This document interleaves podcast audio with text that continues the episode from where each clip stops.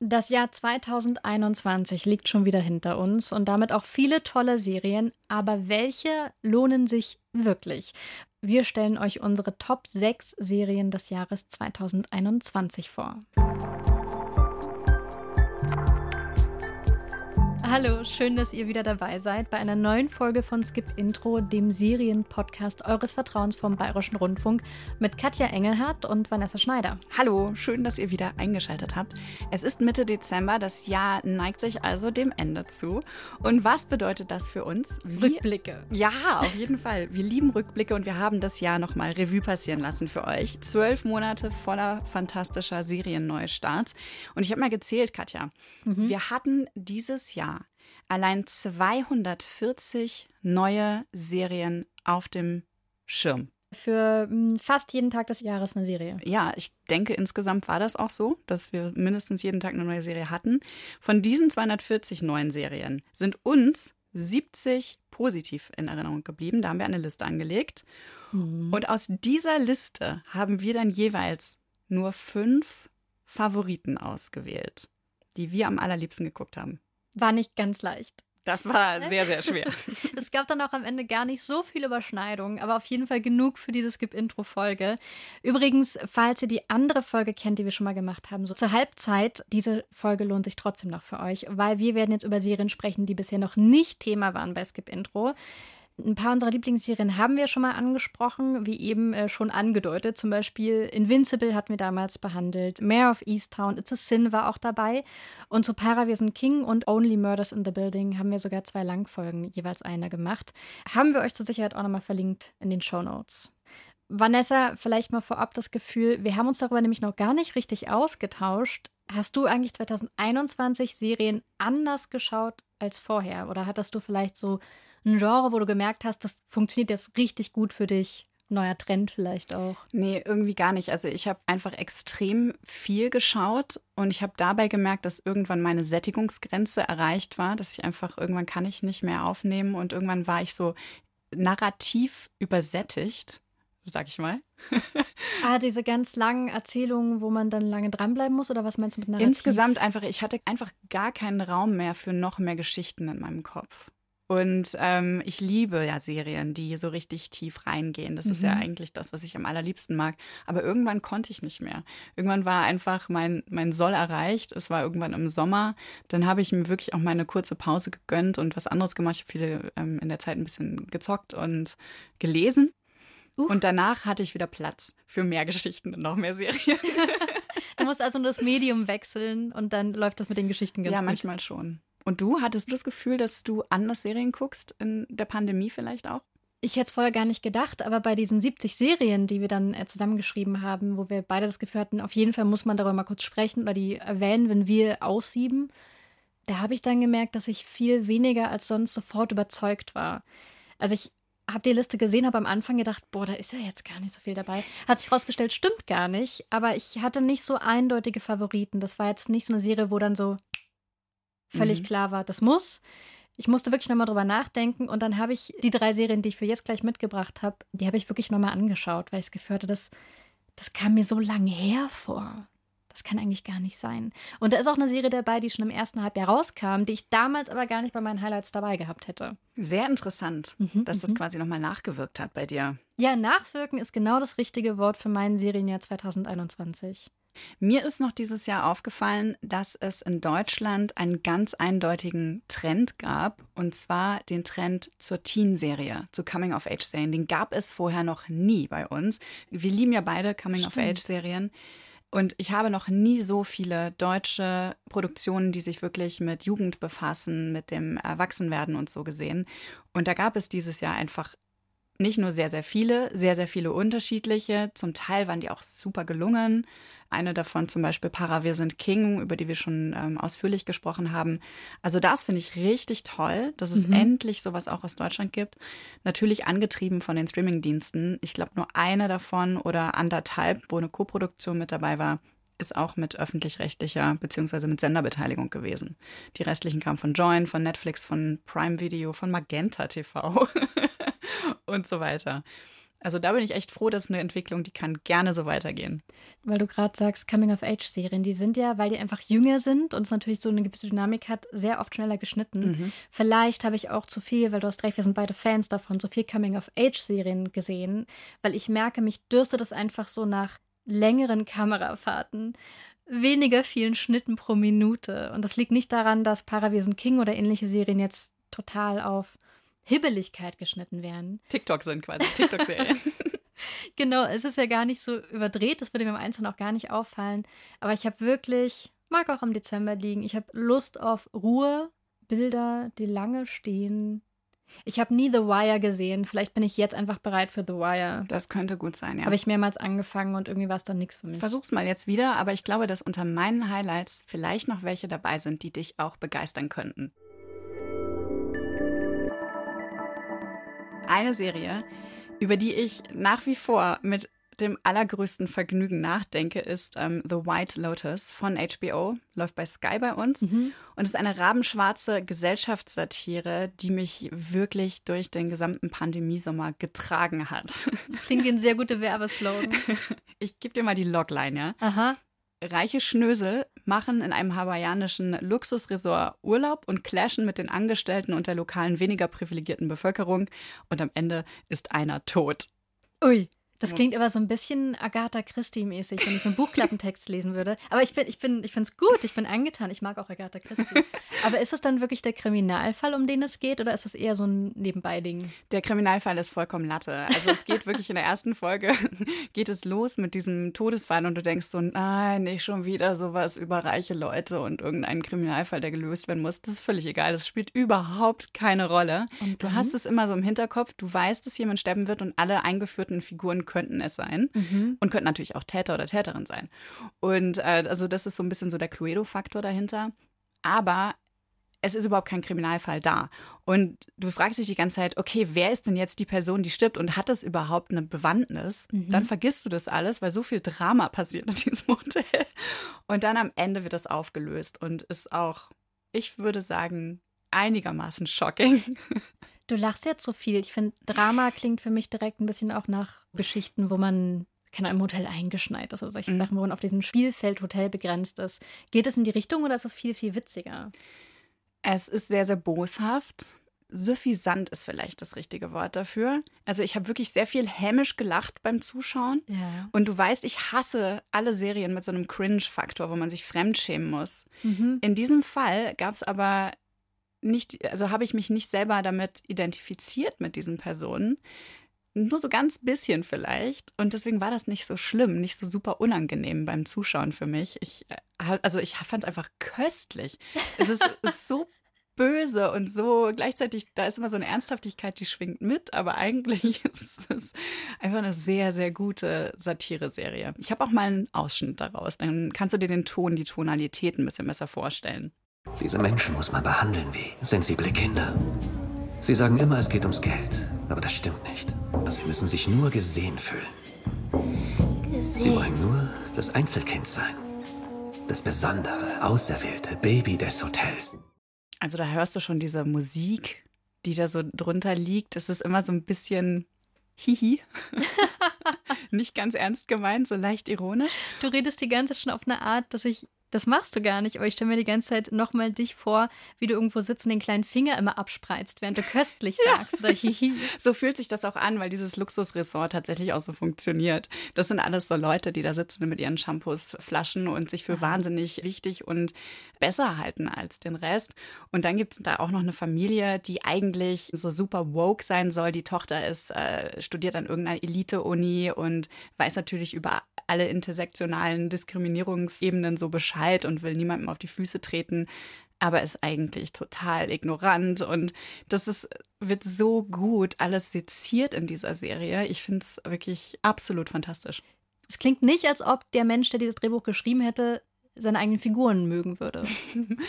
Doch, ich glaube schon, dass er, dass der Autor die Serienfiguren mag, weil die mhm. haben alle schon was Sympathisches an sich, mit dem man sich auch irgendwie identifizieren kann. Aber du siehst halt auch sofort, warum das Verhalten in irgendeiner Form problematisch sein könnte.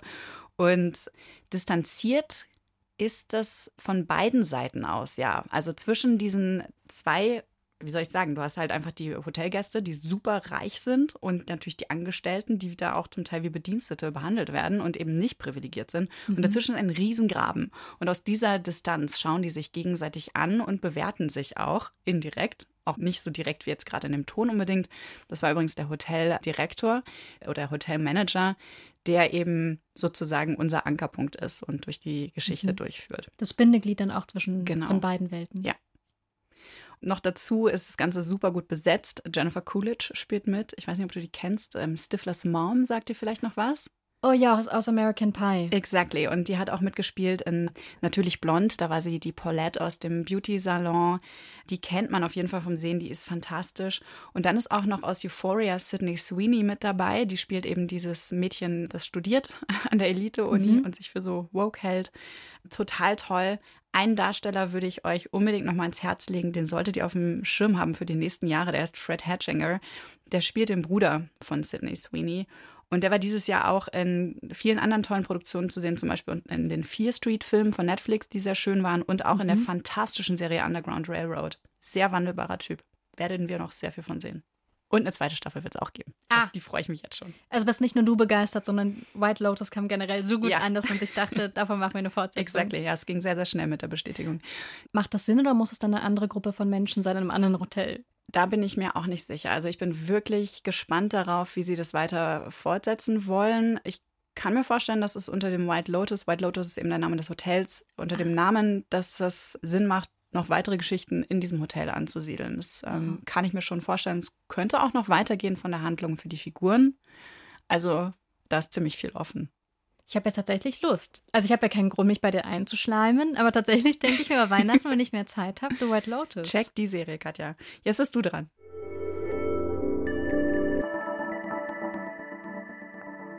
Ich möchte vorstellen die Serie Die Professorin läuft auf Netflix, äh, im Englischen The Chair. Nur falls jemand noch so verwirrt sein sollte, weil zwischendrin kommt dann immer ganz subtil der Opener, steht immer The Chair. Und ich dachte am Anfang immer, hä, heißt die Folge so? Heißt die zweite Folge auch The Chair? Nein, das ist einfach der englische Titel. Das ist eine Serie, die sehr gut, finde ich, die Kämpfe darstellt, die wir immer wieder beobachten auf Instagram, vielleicht in bestimmten Bubbles, in denen man so verkehrt und Echokammern und die auch gesellschaftlich aktuell sehr relevant sind. Es geht um Political Correctness, Rassismus, Feminismus. Es geht um die Deutungshoheit von Dingen, die geschehen, wer die eigentlich wie interpretiert und warum. Es geht um Machtgefälle und Generationskonflikte. Also eigentlich schließt das hervorragend ja. an an The White Lotus. Stimmt. Also sage ich jetzt mal, ohne nee, die Serie gesehen wirklich, zu haben. Also da sind ganz viele Überschneidungen in dieser Richtung. Und das sind alles gerade so, so Schlagworte gewesen. Aber tatsächlich ist das alles ganz leicht erzählt und lustig und mit so einer schönen Form von Drama, weil alles Drama, was empfunden wird, eigentlich sehr alltäglich ist. Er spielt alles an einer Universität. Und was passiert ist folgendes: Wir werden beobachten, wie sich über ein paar Tage hinweg ein richtiger Eklat an einer amerikanischen Uni entwickelt. Ein Dozent, der ohnehin gerade in einer schwierigen Phase ist. Vor einem Jahr ist seine Frau verstorben und der wird auch eingeführt als jemand, der mh, hm, die Grenzen vielleicht generell nicht so gut auszuloten weiß oder die man gerne für sich selber verschiebt, wenn es ihm gerade passt. Dieser Dozent macht während einer Vorlesung den Hitlergruß. Das geht viral.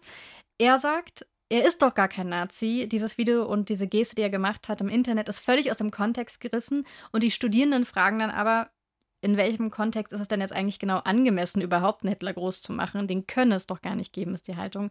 Und daraus entwickelt sich so eine Dynamik. Und ich finde toll, wie die Serie das Bildungssystem hinterfragt, wer eigentlich unterrichtet und was unterrichtet, wie die verschiedenen Machtgefälle da zusammenspielen. Und ich habe wirklich richtig viel gelernt. Mhm. Ich fand die auch super gelungen. Ich hatte so viel Spaß damit. Das Einzige, was mich ein bisschen mh, mm, ich sag mal, abgeturnt hat, aber das, weil es mich einfach immer in allen Serien so abturnt, ist die Love Story, die da mittendrin erzählt wird. Stimmt, der Dozent, von dem ich gerade gesprochen habe, ähm, der hat eine Form von Beziehung, eine, eine erblühende Beziehung zu der Frau, die die Professorin ist, The Chair ist, die gerade ihr Department leitet, gespielt von Sandra Oh. Und bei den beiden wird uns suggeriert, das läuft schon seit, seit Jahren, ist irgendwie klar, die mögen sich. Und jetzt sind wir eben öfter mal dabei, wie man denkt, oh, jetzt kommt der Knall. Mhm. Und sie ist aber für ihn zuständig und deshalb ist da dieser große Konflikt auch noch auf privater, beruflicher Ebene. Ich finde, es war auf jeden Fall eine der absolut besten Netflix-Produktionen dieses Jahr. Netflix war nicht so super stark, finde ich. Also es waren nicht so unfassbar viele Netflix-Serien dabei, die mir das Jahr mhm. über im Gedächtnis geblieben sind. Falls es euch anders ging, übrigens, schreibt uns doch einfach mal eine Mail. Vielleicht haben wir auch was übersehen. Also ähm, vielleicht hatten wir das tatsächlich nicht auf dem Schirm. Und worauf ich unbedingt noch hinweisen will in dieser Serie, ist die Darstellerin Holland Taylor. Kennst du die? Ich kannte sie vorher nicht. Ach, tatsächlich glaube ich. Die hast du garantiert schon mal in American Horror Story gesehen, unter anderem. Die hat in allen möglichen Ryan Murphy-Serien mitgespielt. Das ist eine von seinen Lieblingsdarstellerinnen. Also sie spielt die ältere Professorin, die in der Serie in den Keller verbannt wird. Und die dann natürlich auch ihren eigenen Feldzug ähm, lostritt, sozusagen. Und die ist so unfassbar cool, diese Frau. Ich liebe sie. Immer wenn die in der Serie auftaucht, freue ich mich drüber, weil die so einen Witz hat. Die ist auch bei The Morning Show, spielt sie auch mit zum. Beispiel. Mhm. Ist die Lebensgefährtin von Sarah Paulson was ich an sich schon cool finde. Die ist ja schon 78 Jahre alt und die, die ist, ist, das. so cool. Ja, ja, ja. Ich wusste gar nicht, ich habe sie gar nicht erkannt. Ja, ich kenne sie, und ich weiß, also mainstreamig ist die, glaube ich, am bekanntesten dafür, dass sie bei Two and a Half Men mhm. die Mutter spielt von Charlie Sheen genau, ja. und seinem Bruder in der Serie. Ich fand sie auch sehr interessant. Diese Dozentin gehört ja zu einem Kreis von dreien, die sich selbst auch die Dinosaurier nennen. Das sind drei Herrschaften, die schon unglaublich lange unterrichten, die ihr Leben lang eigentlich nichts anderes gemacht haben, auch sehr respektabel nichts anderes gemacht haben, als sich in Literatur zu vergraben, ihre eigenen Schwerpunkte rauszuarbeiten und dort eigentlich brillieren, inhaltlich, die aber daran scheitern, dass die Form, und das ist auch eine große Frage, dass die Form eventuell nicht mehr angemessen ist, um in der Gegenwart unterrichten zu können und auch wirklich das Herzstück von Literatur und den Literaten zu transportieren. Und man merkt, dass die alle drei ihre Fachrichtungen und ihre Schwerpunkte unglaublich wichtig finden und dafür leben, aber eben nicht sehr lebendig die rüberbringen können. Da habe ich einen Zuspieler mitgebracht. Es gibt nämlich einen sehr interessanten Dialog zwischen zwei Figuren, der das nochmal widerspiegelt. Wir hören jetzt gleich Elliot Renz, ist einer der drei Dinosaurier, alt gedient. Seine Vorlesungen sind aber kaum noch interessant für die jüngeren Studierenden. Und ihm gegenüber, sprichwörtlich, an einem Tisch sitzen die beiden, ist Jasmin McKay. Die ist deutlich jünger, die ist schwarz, sie ist progressiv und sehr, sehr beliebt. Und die beiden unterrichten jetzt nicht ganz gewollt äh, seit kurzem gemeinsam. Und da entsteht natürlich viel Reibung. Ich lasse Sie Ihr Lieblingszitat aus Moby Dick twittern. Twittern? Letztes Jahr nennt mich Ismail. Zusammen mit Aus dem Herzen der Hölle steche ich nach dir. Nein, nein, ich will, dass Sie vollumfänglich in die Geschichte eintauchen, in die Anmutung der Sprache. Wenn Sie nur nach dem besten Zitat Ausschau halten, dann ist das Blödsinn. Tut mir leid. Es ist nur eine Übung, also. Das ist keine Herausforderung. Aber es baut eine Beziehung auf. Und Sie können den Text vollständiger interpretieren. Und ich kann beide sehr gut verstehen. Und das fand ich toll an der Serie, dass die Perspektiven von allen Figuren, die ein bisschen eine Rolle spielen, ganz klar werden, in ganz pointierten Dialogen auch. Die Haltung ist gut greifbar, das ist nicht abgehoben und ich unterrichte auch nicht an einer Universität. Und trotzdem kann ich mir vorstellen, so ein bisschen wie die Machtstrukturen dort aufgestellt sind und warum wer wichtig ist und warum man die auch alle ein bisschen zusammenhalten muss. Ich habe öfter mal, vielleicht denken ja auch gerade diejenigen, die uns zuhören, daran, daran gedacht, dass es einen Roman gab. Dieses Jahr wurde der veröffentlicht, Identity von Mito Sanyal, war auch auf der Shortlist des Deutschen Buchpreises. Und da geht es ja um zumindest ein bisschen was Ähnliches. Was da allerdings passiert ist, dass eine dozierende Professorin, nämlich Dr. Saraswati, keine Person of Color ist, für die sie sich jahrelang ausgegeben hat. Und unter dem Namen hat sie sich auch eine große Reputation erarbeitet. Das ist sie aber gar nicht, sondern sie ist eine Weiße. Und was ich finde, was die Professorin diesem Roman Identity nochmal deutlich voraus hat, ist, dass wir in ganz viele Köpfe reinschauen können. Ist auch kein Rundumschlag, es wird niemand abgespeist mit irgendeiner Erklärung für Verhalten. Wir tauchen in die Köpfe ein.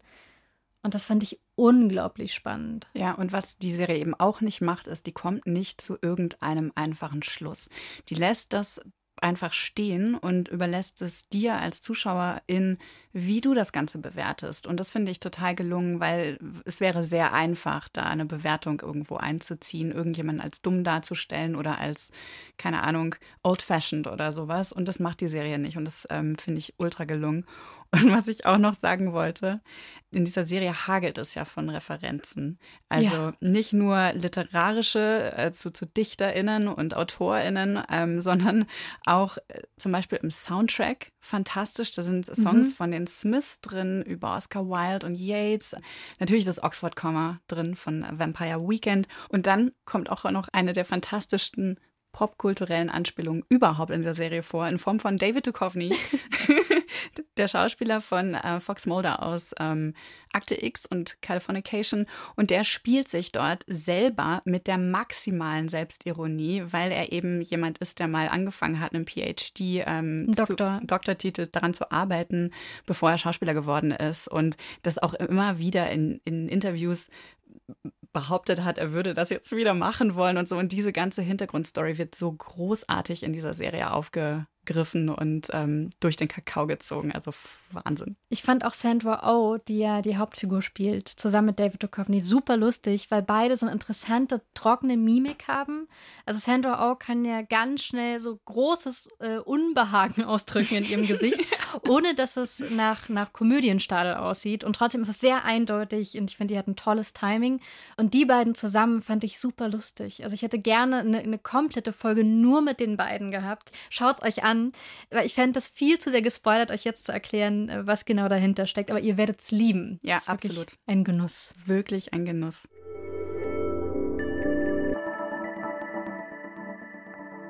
Meine nächste Serie ist auch ein Genuss. Mein, mein nächstes Serienhighlight. Allerdings nicht, weil es witzig ist oder so. es ist wirklich überhaupt nicht lustig. Gut, dass du dazu gesagt. gelacht hast, wenn du es gesagt hast. Also ja, diese Serie ist überhaupt nicht lustig. Es geht um die Serie Anna, die ähm, aus Italien stammt und bei Arte gelaufen ist. Jetzt leider nicht mehr verfügbar, tut mir sehr leid.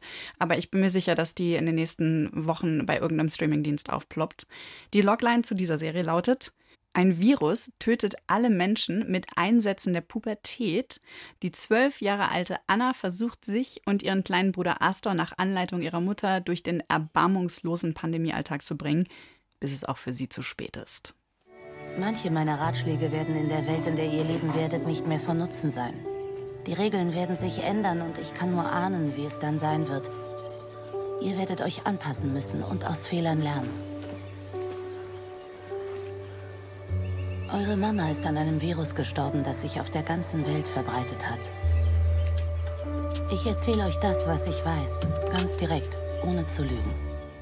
Ich habe mich ja vor Anna gefragt, wie viele Serien man eigentlich noch erträgt, während man in einer Pandemie lebt. Und in den Serien geht es auch um Pandemien, Endemien, Seuchen. Davon gab es ja einige. Und puh, hätte ich jetzt nicht gedacht, dass man davon noch was sehen will. Ja, oder? Habe ich mich nämlich auch gefragt. Vor allen Dingen auch, wie schön kann das schon sein? Also, was man da sieht. ähm, ja. Interessanterweise, die Serie wurde sechs Monate vor der Corona-Pandemie gedreht und ist also weit im Vorfeld entstanden, basiert auch auf einem Buch, das schon vor Jahren erschienen ist, von dem Regisseur und Drehbuchautor selbst geschrieben und auch von ihm dann offensichtlich adaptiert. Niccolo Amaniti heißt er. Und ähm, ich finde wirklich, dass es eine der schönsten, visuell schönsten Serien ist, die ich dieses Jahr gesehen habe, weil die in Sizilien spielt und alles ist so sonnendurchtränkt. Und es ist, fühlt sich schon irgendwie so ein bisschen wie so ein Traum an sowas, was so ein bisschen mhm. zu, zu, Ende geht irgendwie. Es hat auch gleichzeitig was so ein bisschen Tröstendes, mhm. weil so an so ein paar Dingen kann man sich festhalten. Es klingt jetzt ein bisschen kitschig, aber die Sonne wird weiterhin aufgehen. Ja. So eine Wärme hat das auch irgendwie. Ja. Also die ist visuell wirklich einfach fantastisch umgesetzt. Und ich finde, dass diese Serie hinbekommt, was die Comic-Adaption Sweet Tooth nicht geschafft hat, obwohl mhm. es von der Storyline sehr, sehr ähnlich ist. Ne? Junge Leute müssen überleben die hat mich wirklich berührt. Ich war emotional total involviert. Ich habe mit Anna mitgelitten und verstanden, warum sie sich wie verhält, als sie ihren Bruder dann suchen muss. Also sie, sie verliert ihn aus den Augen. Dann ist, schließt er sich einer Gruppe an von Kindern. Also auch die Kinder haben natürlich untereinander so Fraktionen gebildet und er ist dann in einer Gruppe, die sehr gefährlich ist und sie versucht ihn wiederzufinden und, und ihn zu retten, bevor quasi sie in die Pubertät kommt oder Bevor es zu spät ist, weil Bevor für sie ja auch ist. die Zeit abläuft. Genau. Also ich fand es einfach äh, total schön erzählt. Es hat so eine Leichtigkeit. Es ist ein wunderschönes Porträt von Kindheit an sich so von diesem Verlust von Unschuld, was auch visuell so schön umgesetzt wird. Mhm. Und aber auch von der Grausamkeit, die Kinder mitbringen. Das wird auch total gut, manchmal vielleicht ein bisschen überzogen und klischeehaft, das äh, gebe ich zu, sage ich jetzt mal so.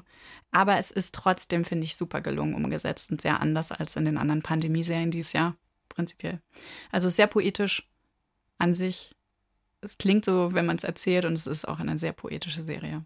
Ich habe die Serie angefangen und ich habe, glaube ich, nach der dritten Folge aufgehört, aber nur aus Zeitmangel. Und ich habe dann danach leider nicht mehr bisher in diesem Jahr das Gefühl gehabt, dass ich mich darauf nochmal so einlassen kann. Weil das würde ich schon sagen, es macht Sinn, auch Zeit und Platz im Kopf mitzubringen.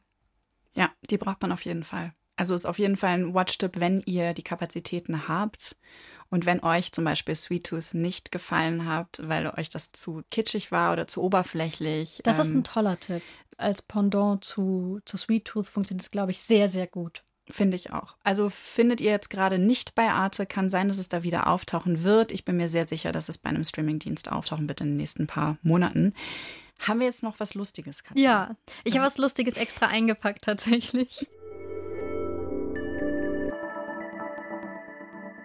Wonder Vision. Äh, das ist eine Marvel-Serie. Wer sich auskennt, weiß bei Wonder und Vision schon Bescheid, wer die beiden sind.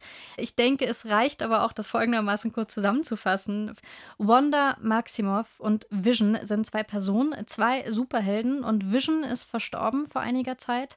Und Wanda erschafft ihre Welt jetzt im Grunde neu. Und bei der Gelegenheit macht sie es direkt sehr perfekt. Das heißt, Vision lebt noch und beide wiederum wohnen zusammen in einem kleinen Ort. Und das Ganze spielt im Stil erstmal einer Sitcom aus den 50ern. Das ist alles schwarz-weiß. Äh, alle Probleme sind am Handumdrehen gelöst und sind ein Lacher wert und sehr kurios. Und dann geht es auch schon wieder weiter. Und beide haben auch in der Serie noch ihre Kräfte. Das heißt, es sind kein reguläres Paar, sondern ein Paar mit ein paar extra Specials. Und das ist alles super nervtötend happy. Wir sind schon ein ungewöhnliches Paar, nicht wahr? Ich glaube, das stand immer außer Frage. Nun, was ich meine ist, wir beide haben weder einen Jahrestag, huh. noch ein Lied oder gar Eheringe. Aber das könnten wir ändern. Heute könnte unser Jahrestag sein. Wovon? Unser erstes Abendessen überlebt zu haben? Würde ich sagen, ja. Und welches Lied? Jackety Jack natürlich. Natürlich. Und die Ringe? Könntest du uns nicht welche machen? Ich will. Willst du? Ja. Ich will. Und sie lebten glücklich bis an ihr Lebensende.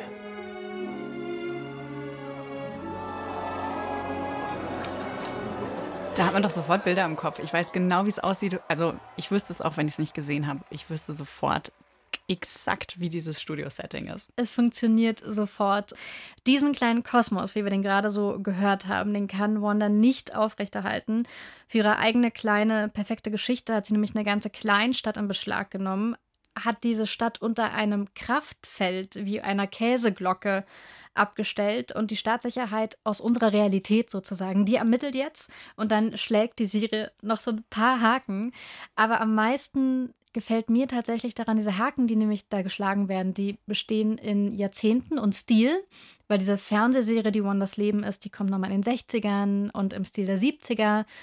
Und was mir am meisten daran gefällt, ist diese Hommage ans Fernsehen. Da wird ja auf Serien angespielt, die sind jetzt auch nicht neu gewesen, als Vanessa und du und ich groß geworden sind, aber trotzdem kennen wir die. Also Wanda zum Beispiel, die hat ihre Kräfte noch, die kann auch zaubern.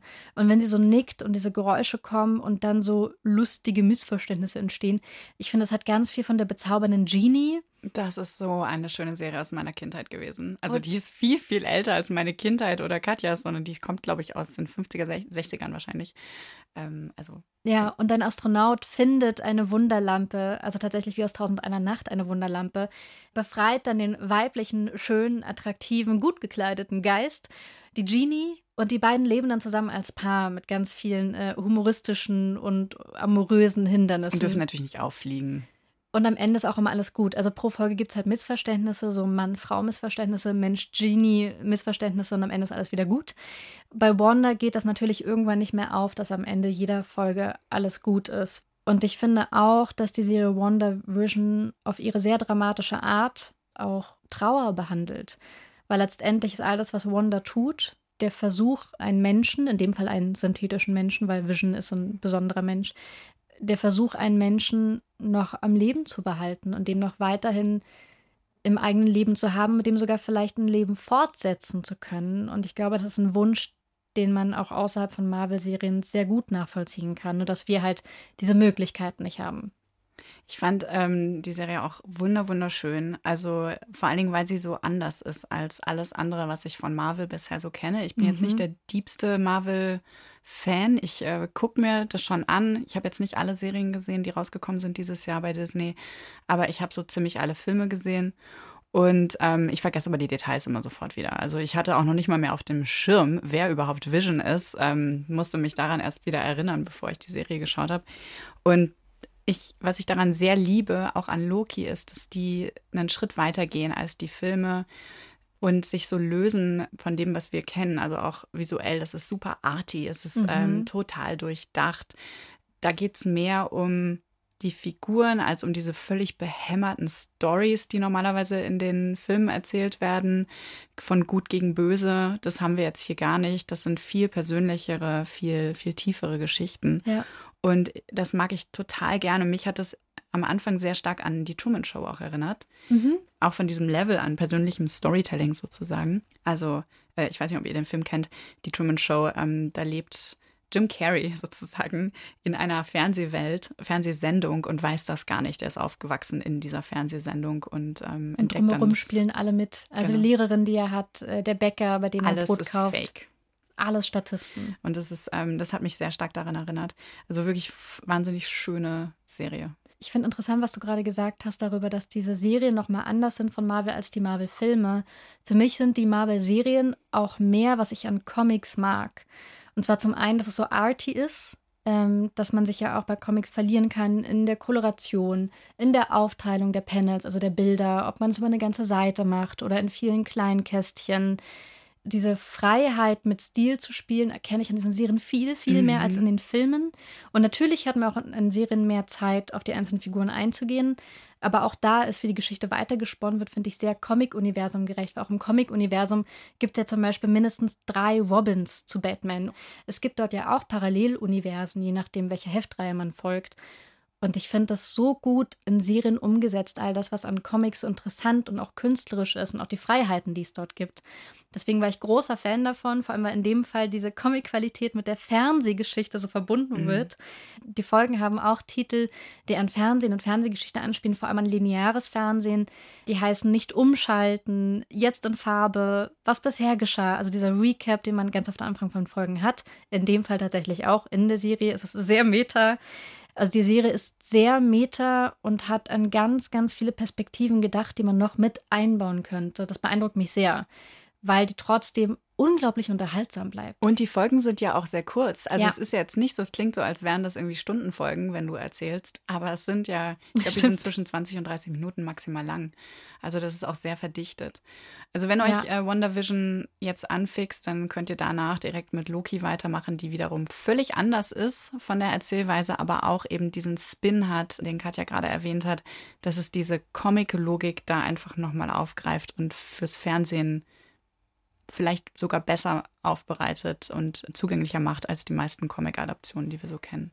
Ja, apropos äh, Comics nochmal ganz kurz. Ich habe nämlich, nachdem ich WandaVision gesehen habe, weil es gibt ja auch, bei Panini kam die raus vor einigen Jahren, es gibt ja eine Vision-Serie, wo Vision auch in einer, ein synthetischer Mensch, wo Vision mit einer eigenen Familie in einer Vorstadt lebt.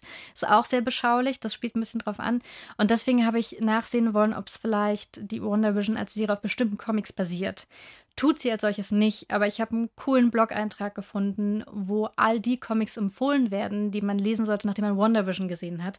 Mir hat sehr geholfen, deswegen, falls ihr Interesse habt, ist der Link dazu in den Show Notes. Super cool.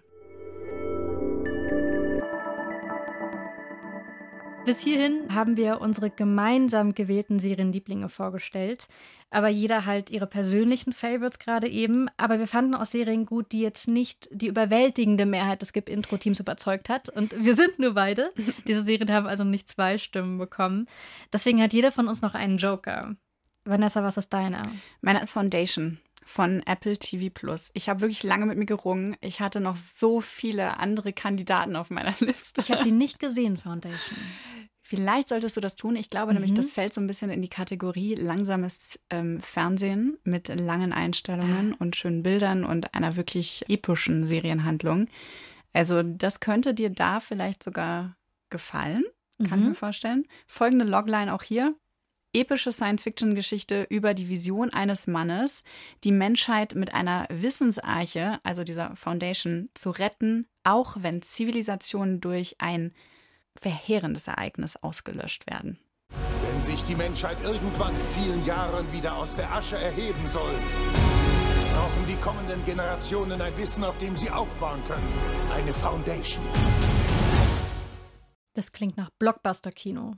Exactly. Das ist genau das, was es ist. Aber anders als Blockbuster-Kino gibt es da jetzt hier keine einfache Handlung von A bis B mit Held, der da durchführt und eine Schwierigkeit überwinden muss. Das Ganze ist so krass komplex. Das ist so eine ganze Serienwelt, in die man dann eintaucht. Ja, es ist eher Game of Thrones-Style, so von, mhm. von dem Ausmaß her, von den Figuren und so weiter. Das Ganze basiert auf Isaac Asimovs Foundation-Zyklus, also auf sehr, sehr viel Material. Und es gehört auch zu dem iRobot-Universum dazu. Und das ist so viel Stoff, das ist eine Geschichte, die sich über mehrere Jahrtausende hinweg zieht, mit vielen, vielen, vielen Figuren, die zusammenhängen. Ja. Also da muss man schon einiges an Geduld mitbringen. Und wie viel Zeit sind das dann? Also würdest du sagen, hey, schau das mal am Nachmittag oder würdest du sagen, ey, schau das mal in den Ferien? Schau das mal lieber in den Ferien und ich würde es auch nicht so machen. Apple hat es ja wöchentlich ausgestrahlt. Ich glaube, mhm. mittlerweile sind alle zehn Folgen draußen. Ähm, ich würde die am Stück gucken, weil es sonst zu viel Info ist, die man möglicherweise wieder vergessen könnte. Also ähm, nicht bingen oder so, aber in zeitlicher Nähe zueinander schauen, damit man ähm, drin bleibt sozusagen. Das klingt nach einer Nerd-Serie. Es ist mega nerdig. Auf jeden Fall. Also ich könnte wirklich Podcasts über diese Serie aufnehmen. Ich hoffe, dass ich das Buch auch, oder die Bücher eher gesagt, ähm, bald mal gelesen habe. Darauf freue ich mich wirklich sehr. Es gibt auch einen Begleitpodcast von Apple TV dazu der jede Folge quasi einmal durchleuchtet mit dem Serienschöpfer zusammen, David S. Goyer, der wirklich alle möglichen Einzelheiten, kreative Entscheidungen erklärt, Fragen beantwortet, Nerdwissen verbreitet und so. Also ist super cool. Ehrlich gesagt war ich bis eben so ein bisschen abgeschreckt, weil um so eine Serie zu verstehen und ich habe auch das Gefühl, ernsthaft schauen zu können, muss man sich dann ja, glaube ich, schon dem wirklich widmen. Das ist eine richtige Entscheidung. Ja. Wenn es dazu aber einen Podcast gibt, das finde ich eine interessante Idee dann, das ist ja so ein bisschen, das klingt ein bisschen wie Schule. Mhm. Wir haben den Schulstoff und dann bereiten wir das nochmal auf danach und besprechen das. Ja. Darauf hätte ich mal richtig Lust. Also um das auszuprobieren, würde ich die Serie vielleicht dann doch ganz gerne schauen. Ja, probier das mal aus. Würde ich dir empfehlen. Also einfach mal ausprobieren, wenn du ein bisschen auf Science-Fiction-Stoffe stehst. Also es ist schon sehr harte Science-Fiction. Mir gefällt das sehr gut. Es ist nicht so weich gespült wie viele andere Serien und es hat natürlich auch ein bisschen so einen Fantasy-Charakter wie Star Wars oder Game of Thrones oder so, weil es auch ein, ein großes Imperium hat und verschiedene Fraktionen und sowas. Aber es ist wissenschaftlicher vom, vom Ansatz her, weil die Figur, um die es geht, ist ein Wissenschaftler, der die Psychohistorie erfunden hat. Das ist eine neue Wissenschaft, mit der sich die Zukunft anhand von Bevölkerungsdaten, Statistiken vorhersehen lässt. Also im Endeffekt ganz ähnlich wie das, was wir heute auch machen. Aber zu dem Zeitpunkt, als ähm, Isaac Asimov diese Bücher geschrieben hat, gab es das gar nicht. Also die ganzen soziologischen Studien, die mit, mit Daten arbeiten, gab es damals natürlich noch nicht. Und es ist eigentlich äh, total interessant, wie das benutzt wird.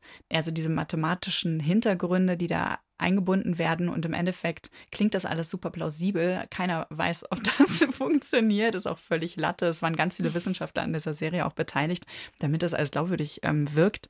Ist natürlich ausgedacht, logischerweise, ne? aber es, äh, mir, mir gefällt das, wenn das so wissenschaftlich aussieht mhm. und klingt und nicht nach reiner Fantasy mit irgendeiner Macht, die dann irgendwer geerbt hat. Das ist in dieser Serie einfach nicht der Fall. Und die haben diese ganze Story, die eben schon super alt ist, die, ich glaube, die ersten Bücher kommen irgendwie aus den 40ern, wurden aber geschrieben bis in die, bis zu Asimovs Tod im Endeffekt, hat er weitere Geschichten dazu geschrieben. Das wurde alles total geupdatet. Also es gibt viele neue queere und weibliche Hauptfiguren, was ich super gut finde. Und das Ganze macht trotzdem, finde ich, Sinn in dieser Geschichte. Es galt lange als nicht verfilmbar, das Ganze, weil es eben über mehrere Jahrtausende geht. Und wenn du so viele Figuren hast, normalerweise verlierst du halt schnell dann die den Lust Überblick weiter zu gucken und auch den Überblick über alles. Das heißt, ein paar Figuren sind sozusagen Anker, die uns über diese Zeit hinweg begleiten können, weil sich der Serienschöpfer da so ein paar Kniffe ausgedacht hat, dass die da bleiben können in der Geschichte. Und das finde ich clever. Dass wir nicht alle Jahre lang eine neue Generation vor uns sitzen haben, die wir wieder neu verstehen müssen. Genau. Mhm. Ja. Und dass auch Figuren einfach ähm, noch mehr Tiefe bekommen, als sie das vielleicht in den Büchern haben und mehr ähm, persönliche Beweggründe und sowas. Und das finde ich also super gut gemacht. Ist eine sehr, sehr undurchsichtige Story am Anfang. Du verstehst erstmal nur Bahnhof. Man muss sich darauf einlassen, man muss das wirklich, wirklich wollen. Und noch ein, ein Bonus obendrauf ich glaube, das ist die krasseste Serie, die ich dieses Jahr gesehen habe, was die Produktionswerte angeht. Also so gut hat keine einzige Serie ausgesehen, die ich dieses Jahr gesehen habe. Und selbst Filme kommen da kaum dran. Also die Serie ist zur selben Zeit gestartet wie Dune, als Dune der Film ins Kino gekommen ist. Und ich habe die Serie gesehen, ich habe dann den Film im Kino auf einer großen Leinwand gesehen und, und dachte so, da ist überhaupt kein Unterschied mehr zu sehen. Es ist kein Unterschied zwischen einem Kinofilm und einer mhm. Serie, was ja völlig verrückt ist. Ähm, diese Serie ist so teuer gewesen. Zwei Folgen kosten so viel wie so ein Standard-Kinofilm. Ich könnte mir gut vorstellen, wenn wir nicht in einer pandemischen Lage wären, dass man so eine Serie dann tatsächlich in Specials im Kino zeigt. Das wäre so toll. Das würde ich so gerne sehen. Meine Joker-Serie ist von der Form her, glaube ich, das genaue Gegenteil dazu. ähm, sie heißt H24 oder vielleicht auch auf Englisch Age 24. Es ist eine internationale Serie. Das sind ganz viele ganz kurze Folgen. Die sind jeweils auf keinen Fall länger als fünf Minuten. Und H24, weil für jede Stunde des Tages gibt es eine Folge. Und es geht immer kein wahnsinnig lustiges Thema um Gewalt an Frauen. Da sind derbere Geschichten dabei. Jede Folge gehört einer Frau und ihrer Geschichte. Also eine Anthologieserie. Das ist keine zusammenhängende Story. Genau. Das ah. sind ganz einzelne Perspektiven, das sind einzelne Geschichten, die sind auch untereinander nicht miteinander verwoben, absolut alleinstehend. Aber in jeder Folge geht es um eine Form von Gewalt an Frauen. Da sind teilweise wirklich derbe Geschichten dabei. Manchmal sind es eher Geschichten dabei, wo sich jemand einer Frau gegenüber sehr anmaßend verhält. Die Spannbreite ist sehr groß. Und das Tollste daran finde ich ist aber vor allem, dass was auch immer passiert ist und da beschrieben wird und alle basieren auf wahren Begebenheiten, auf Erfahrungen, die tatsächlich eine Frau gemacht hat. Diese Folgen spiegeln nie eins zu eins wieder, was passiert ist. Wir sehen nicht nachgespielt, was ohnehin geschehen ist. Die sind ganz oft sehr, sehr künstlerisch. Also in einer Folge, die jetzt nicht so derb ist, geht es zum Beispiel darum, dass eine Frau nach einem Job sucht, ein Angebot bekommt bei einer Firma und die kommt da an, ist gut gekleidet, hat einen Anzug an, eine Bluse an, aber flache Schuhe.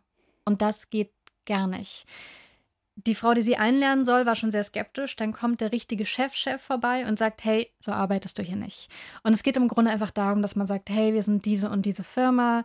Menschen kommen zu uns, wollen uns vertrauen. Und zu diesem Ansehen und diesem Feeling gehört einfach auch, dass die Frauen hier hochhackige Schuhe tragen.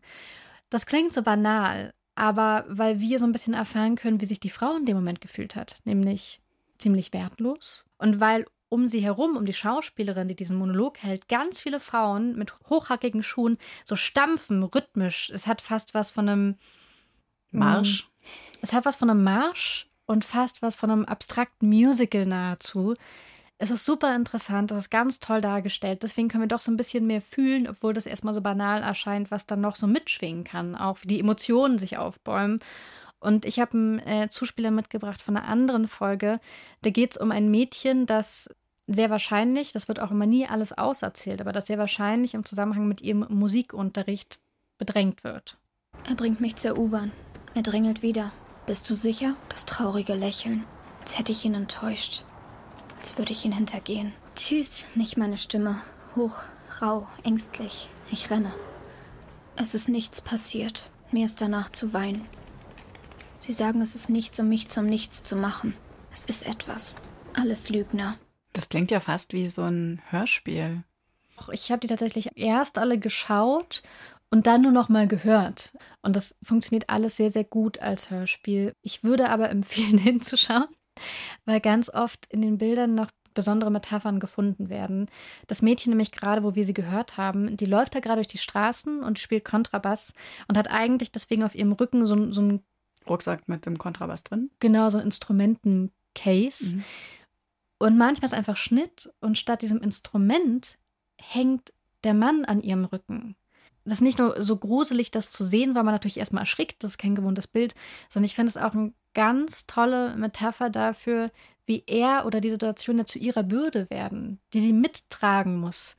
Man sagt ja auch, jeder hat sein Päckchen zu mhm. tragen, so Baggage.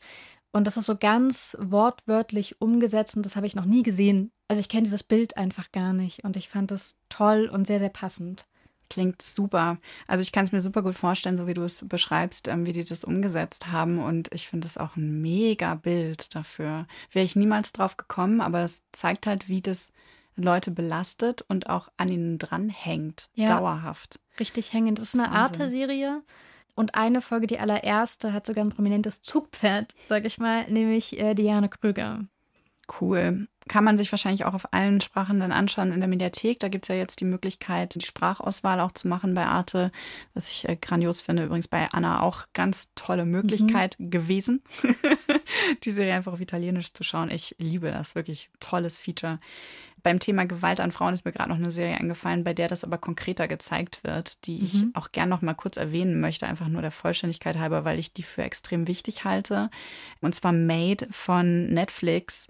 Da geht es auch um eine junge Frau, die eben Gewalterfahrung im Intimraum hat, beziehungsweise eben häusliche Gewalt erlebt und herausfinden muss. Super gut gelungen, aber anders als H24 nicht so arty und künstlerisch und ähm, ist das mehr eins zu eins? Total eins zu eins mhm. dargestellt.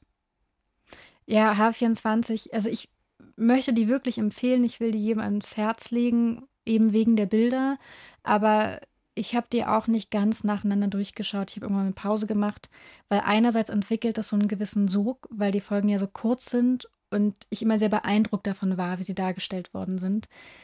Es ist aber natürlich nichts, wo man sich mit Popcorn hinsetzt und gut unterhalten wird. Es schlägt natürlich auf die Stimmung. Also auch da ähnlich wie bei Foundation vielleicht den, den richtigen Moment erwischen. Ja.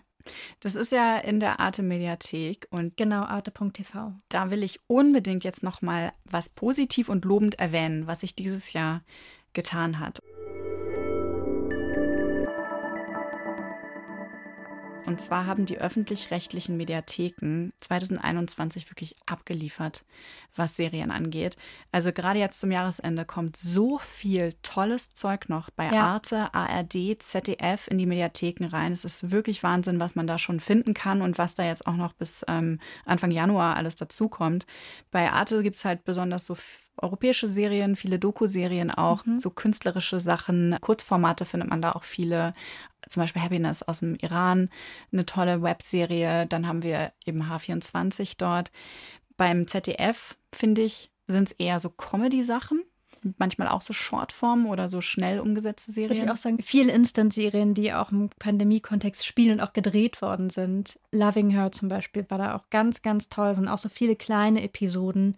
Dieses kurze Erzählen, das funktioniert gerade sehr gut. Ja, da findet man auf jeden Fall sehr viel, vor allen Dingen Comedy-Formate beim ZDF. Und jetzt mhm. kommen halt noch so ein paar Event-Serien auf uns zu, wie 80 Tage um die Welt, die Wahnsinn ist und ganz viele epische Event-Mehrteiler für Weihnachten. In der ARD gibt es, finde ich, voll viele so diepe Sachen. Also auch viel True Crime-Formate. Äh, das Geheimnis des Totenwaldes richtig. zum Beispiel, ja. Ja, genau. Also da ist wirklich, wirklich viel zu sehen zurzeit. Es bewegt sich was. Ich finde das gut. Ich hoffe, dass es 2022 genauso weitergeht. Ein guter Serienvorsatz 2022.